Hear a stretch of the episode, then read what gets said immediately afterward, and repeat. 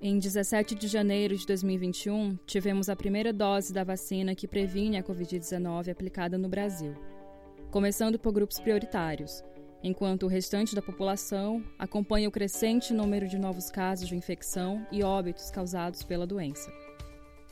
Com o aumento do número de infectados por Covid-19, cresce também o número de informações falsas que vem gerando uma onda de desinformação, não apenas no Brasil, mas mundo afora. Entre as fake news estão notícias falsas sobre as vacinas e a vacinação. Leonardo Bigoligenski, doutor em enfermagem pela Universidade Federal de Santa Maria, atualmente é professor adjunto do Departamento de Ciências da Saúde da UFSM, campus de Palmeira das Missões. Ele explica de onde vem a desconfiança das pessoas em relação à imunização.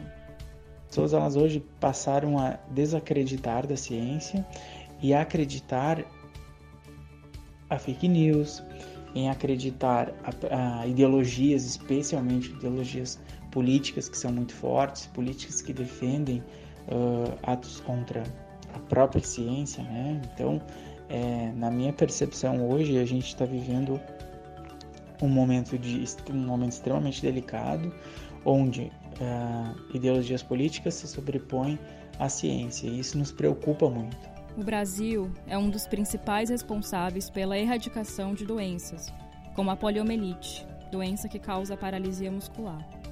No ano de 1973, o país consolidou o Plano Nacional de Imunização, que fez com que nos tornássemos referência mundial em vacinação em massa. O professor e enfermeiro pontua o que acontece quando a população não adere à vacinação.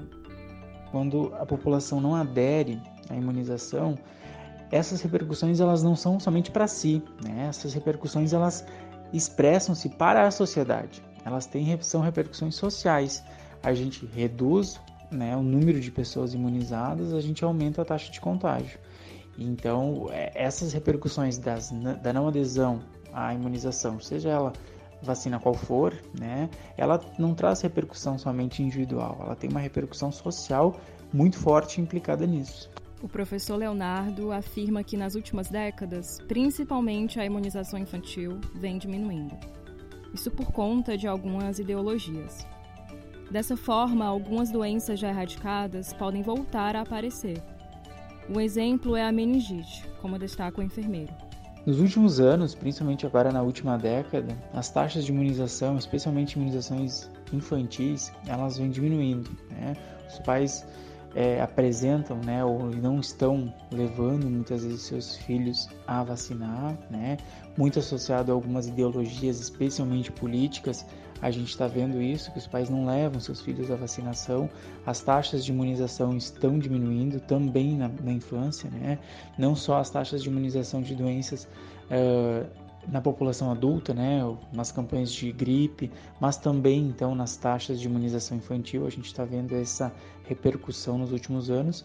E com isso a gente vai, né, já, já está vendo o retorno de muitas doenças que eram extintas no Brasil, né, doenças que eram erradicadas e a gente está tendo risco delas estarem voltando é, por exemplo, a gente está vendo hoje o aumento das taxas de meningite, né, em decorrência da falta de imunização. São vacinas que já estão no Plano Nacional de Imunização há muitos anos e que a população, em decorrência dessa falta de conhecimento, informação uh, ou em decorrência então de informações falsas que a gente está vendo que está acontecendo muito hoje em dia, né, elas acabam não aderindo e aí expondo seus filhos, expondo seus netos, expondo seus familiares, então a falta de, de vacina. A organização de campanhas de imunização são estratégias importantes, não apenas contra as novas doenças como a Covid, mas também contra doenças já conhecidas. Leonardo explica a diferença entre campanhas de vacinação que já existem e campanhas e processos novos, como contra o novo coronavírus. Existe uma diferença muito grande entre campanhas já consolidadas, que, que partem então de um processo mais organizado, né? É, com vacinas que também já são mais acreditadas pela população, Uh, diferentemente de um processo então de vacinação contra o coronavírus, né, que é uma vacina nova, são processos novos, é, a gente tem uma demanda muito grande, a gente precisa vacinar é, a população né, com uma velocidade muito maior, A gente tem hoje pouca matéria-prima, a gente tem hoje dificuldade do acesso à vacina. É nesse contexto que as autoridades reforçam a necessidade de manter as medidas de isolamento social, mesmo entre as pessoas já vacinadas. Especialistas afirmam que é preciso imunizar 70% da população para que possamos voltar à normalidade.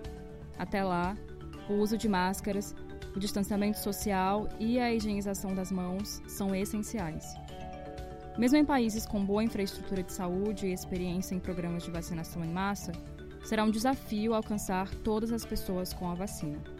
E mesmo assim, é importante lembrar que as vacinas vão apenas acabar com a pandemia e não com o vírus.